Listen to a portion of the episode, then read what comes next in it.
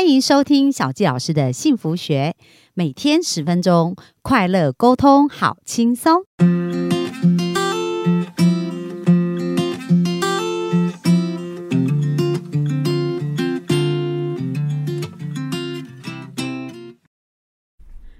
欢迎收听小纪老师的幸福学，很开心又在空中跟大家见面。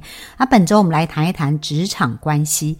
那在职场关系当中呢，我们经常面对的是两个部分，一个是老板对待员工，一个是员工怎么看待老板哦。那今天要跟大家介绍的这本书呢，叫做《关键决胜力》。在这本书当中，就谈到在职场当中要成功的五十个思维。那这五十个思维呢，里面有从老板经营者的面向。来看，也有从一个我们是一个员工的角度来看。那我觉得这本书真的非常的精彩。那特别是这一个作者，那也是我最近认识的一个非常有智慧，然后很愿意付出的一个企业家。那这位企业家呢，他退休了，可是在他成功整个成功创业的过程当中，觉得有很多的智慧是可以留给大家。所以呢，在退休以后，现在做的事情就是透过他分享他的智慧，还有这透由书中的一个。分享呢，那希望把台湾的企业呢能够提升到更强的一个能力。那今天就来介绍一下这本书的作者。那这个作者呢是曾国栋先生。那他在一九八零年呢就跟他的朋友共同创立了友尚。那在二两千年的时候就成为台湾第一家上市的电子零件通路的一个公司。那二零零九年营收破新台币一千亿元。那友尚在二零一零年加入了大连大的控股呢？那大连大控股成为全球第一个半导体零件的通路商。二零二一年的营收达到新台币七千七百八十六亿元。各位有没有发现这个数字很吓人？他做的是一个通路商的工作，就是他是一个零件的代理商，他没有生产也没有制造。但是它的营收呢，能够达到七千七百八十六亿。那曾先生呢，他在二零一九年的时候呢，十二月他就成立了中华经营智慧分享协会，简称叫 MISA。那邀集了三十多位成功的企业家，透过分享跟辅导，希望呢把他们的经营智慧予以传承，同时数位化。那真的，这些企业家是非常有用心的，而且他们在自己的事业上这么成功，然后那非常无私的愿意把这一些部分分享。那这本书呢，就包含了五十篇的文章。那作者就用实际的案例来带领读者重新去审视每天发生在工作中的大小事，然后呢，可以在职场中呢，不管是职场中的管理者。工作者只要能够转变观念，他就能够从每一个细节中学习，包含如何设计机制让员工自动自发努力，然后如何透过共享资源达成双赢多赢的合作模式，如何练习做决策提升自己的判断，减轻主管的负担，如何透过共通的语言建立。轻松的建立关系，大家有没有觉得这些标题真的都是在职场上要一直运用？不过，因为他讲了五十个故事。那小七老师没有办法跟大家分享五十个故事哦。那这本书非常非常的精彩，当然我们在本周只能够分享其中一些部分。那鼓励大家呢，如果你觉得这本书里面的一些智慧有学习跟有收获，那真的鼓励大家可以去买这本书回来看哦。因为我觉得这位我们的曾董事长他真的非常非常的有智慧。那首先，我想要跟大家分享啊，他这里有一篇叫做“脑力激荡，激发潜能，去求取共识”。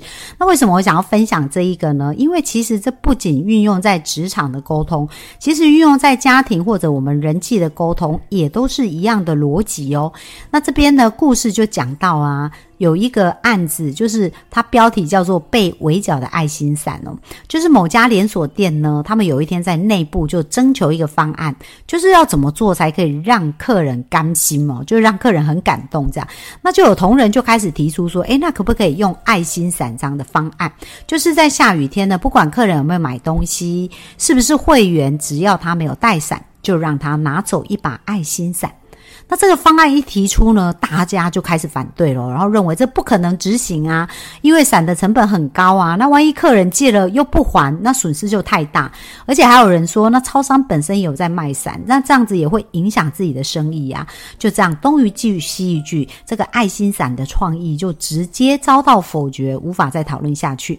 结果，因为第一个让客人感心的点子就被围剿。老板在问有没有更好的创意时，大家就不愿意再表达意见了。所以在这一件事情上来讲呢，他们本来是想要脑力激荡，激发更好的潜能哦。就在国外也常常有叫 brainstorming，就是说脑力激荡。可是，在脑力激荡的一个过程当中啊，很重要，并不是一开始就否认哦，或者是讲它不可能实际执行的，而是应该先接纳跟包容。所以呢，我们来看看哦，就是。我们的曾董事长啊。曾国栋先生呢，他怎么看待这个故事哦？然后他讲到这个启发跟迷失是什么呢？他说这个爱心伞的故事啊，这个迷失呢，就是在脑力激荡的时候，一开始不应该否决任何点子。往往一个创意开始看起来是不可行，可是经过审慎讨论跟思考后，它却是很好的方案。所以重点不是我们马上否认它，而是大家要去讨论看看，从这里开始延伸，去不同的激荡，看看它如何成为一个可行的方案。那无论一开始点子如何，都应该要鼓励，先肯定，之后再讨论修正。这样子呢，好处是什么？就是大家就敢表达，然后就敢分享。但如果一开始就被否定呢，那就会产生一种寒蝉效应哦，脑力激荡就难以继续了。那其实这我们也常常在家庭的沟通，或者是亲密关系的沟通当中看到，就是当对方讲了一个想法的时候，我们就会用自己的既有的想法去评断对方的想法，然后马上就予以否决。那大家知道，当我们否决的时候，就被否定嘛，那当然对方就不愿意再多讲，所以这个沟通就是有沟没有通。这。这个就是在我们的日常生活里面也经常会发现的。那在书中里面，他特别提到啊，就是其实爱心伞的点子并不是不可行哦，只是他没有详细的讨论，太快否决了。所以作者呢，就以他自己的公司友尚呢来提供爱心伞为例。他说呢，平均借出去一百支，有七十到八十支会回来，其中又有百分之三十的客人呢会非常的感激，而且不但归还了伞，还送了。咖啡、蛋糕给总机的柜台，所以有没有发现，其实做一件这么小的事啊，我们常常讲说，我们不要再。呃，雪我们不要在锦上添花，而是要在雪中送炭。所以当下雨的时候，这时候如果有一把爱心伞，他记住的，他不是要贪便宜，而是他记住的呢，是你的用心哦，跟你的服务。那另外就成本的考量呢，我们的曾董事长也有特别提到哦，如果把这样的比例应用来连锁超商看，首先爱心伞并不是提供最贵的伞。每把伞的成本可以只有二十到二十五块哦，因为他们也是大卖，可以找到一个比较便宜的一个厂。然后呢，假设还伞的比例是百分之七十五，所以一把伞平均可以使用四次。那在这个前提之下呢，客人假设客人百分之七十会回来还伞，那有半数的人会愿意进去买一百元以上的东西。那超商的平均利润大概是百分之四十。所以这样精算下来，已经足够抵消这个伞的成本而有余。所以其实如果我们真正细算过以后，就不会就会发现说，诶，它并不是完全不可行哦。而且呢，爱心伞呢，通常啊，就是说很多人会担心影响超超商去卖伞的业绩嘛。可是其实卖伞的业绩它比例是很小不大的，反而提供爱心伞会让客人感觉到很就甘心，就是很感动，而提高客。顾客的一个流量，而这可能就会提升整体业绩百分之五到百分之十，是远超过因为提供爱心伞而降低的卖伞业绩。所以呢，在这样子的一个不同思维的思考之下，我们就可以发现说，诶，其实很多的时候我们以为这个创意是不可行，但是经过激荡跟讨论以后，其实它是可以找出能够让它更好的方法。那我们先来看一看，如果在讨论在公司里面，大家。有一个这样愿意开放而且愿意讨论的一个部分。那这样子是不是大家都比较敢发表？可是如果像一开始提出来就被大家围剿，大家就不不想讲啦。所以在这边书中也特别提到说，诶，那脑力激荡啊，我们有一些步骤跟想法是需要非常明确。第一个，脑力激荡的主题要明确，先有框架来点亮。点燃火苗，所以脑力激荡的主题呢，就是要很说清楚我们到底要讨论哪一件事哦。然后呢，要有框架，让讨论的人知道你要的方向是什么。那这样大家讨论起起来才会比较聚焦哦。所以这是一个非常重要的一个部分。那如果先可以有框架跟样本的话，那再问他们有没有更多的创意，这样就比较容易往下谈。好，那这是第一个，就是框架要主题跟框架要很清楚。所以呢，所谓主题，就比如说，哎，超商想要做一个让客人感甘心，就是很感动的一个服务，那这就是一个很清楚的主题嘛。那接下来，当大家在讨论的时候，如果有静默。的时候呢，其实不用太担心这个静默，因为呢，脑力思考啊，它是需要花时间，而且不受干扰的，所以应该有一个脑力思考的一个时间。所以当大家在静默的时候啊。这其实是在思考的时候，所以不要一直让大家急着去分享。所以这个静默安静的时间，可能可以花个十到十五分钟的时间，或十五到二十分钟，让大家把创意跟想法可以填进去，就可以把这个框架的表格发下去。然后让大家可以先思考，然后先填，哦，所以其实同仁不是没有创意，只是他没有机会去练习想。平常工作就是非常忙碌嘛，那这个时候呢，让同仁可以静默一下，不受干扰，然后可以各自思考，往往这样都会想出意想不到的好点子哦。那接下来第三个步骤就是让同仁可以充分表达，不轻易打断，也不评论。为什么呢？因为当同仁在表达被评论的时候，他可能就会。静默，然后后面就不敢讲了。所以，如果我们真正要充分了解到所有的人的创意跟想法的时候，我们应该有一个开放的心，最后才去整合。诶，到底他有什么做法是更好？那第四点呢，就是重新归类并整合，挑选最重要的事件，再深入讨论落落实执行。哦，那脑力激荡呢？因为有很多很多不。不同的想法，那可能真的有一些想法是比较难落实的，但是我们就要先整合归纳，把类似的意见去整并，然后重复的去删减掉，然后最后透过讨论跟表决去挑选挑选出来最重要的一个建议。所以各位有没有发现这样子一个过程？不仅在公司非常适用，如果有机会在家庭的沟通，或者有机会在亲密关系的沟通，是不是也一样非非常的适用？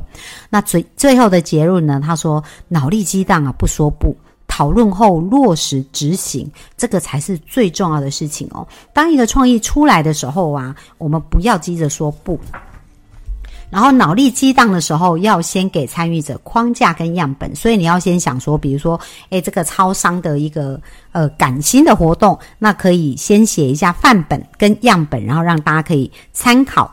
然后接下来呢，让大家可以静默想一下，不受干扰，然后写下自己的好点子，然后是让大家可以去发展、发挥，然后发表他对于这些点子的想法。接下来来整合、归纳跟重把重复的删掉，那最后就透透过讨论跟表决的方式去挑选出重要的建议，再深入讨论。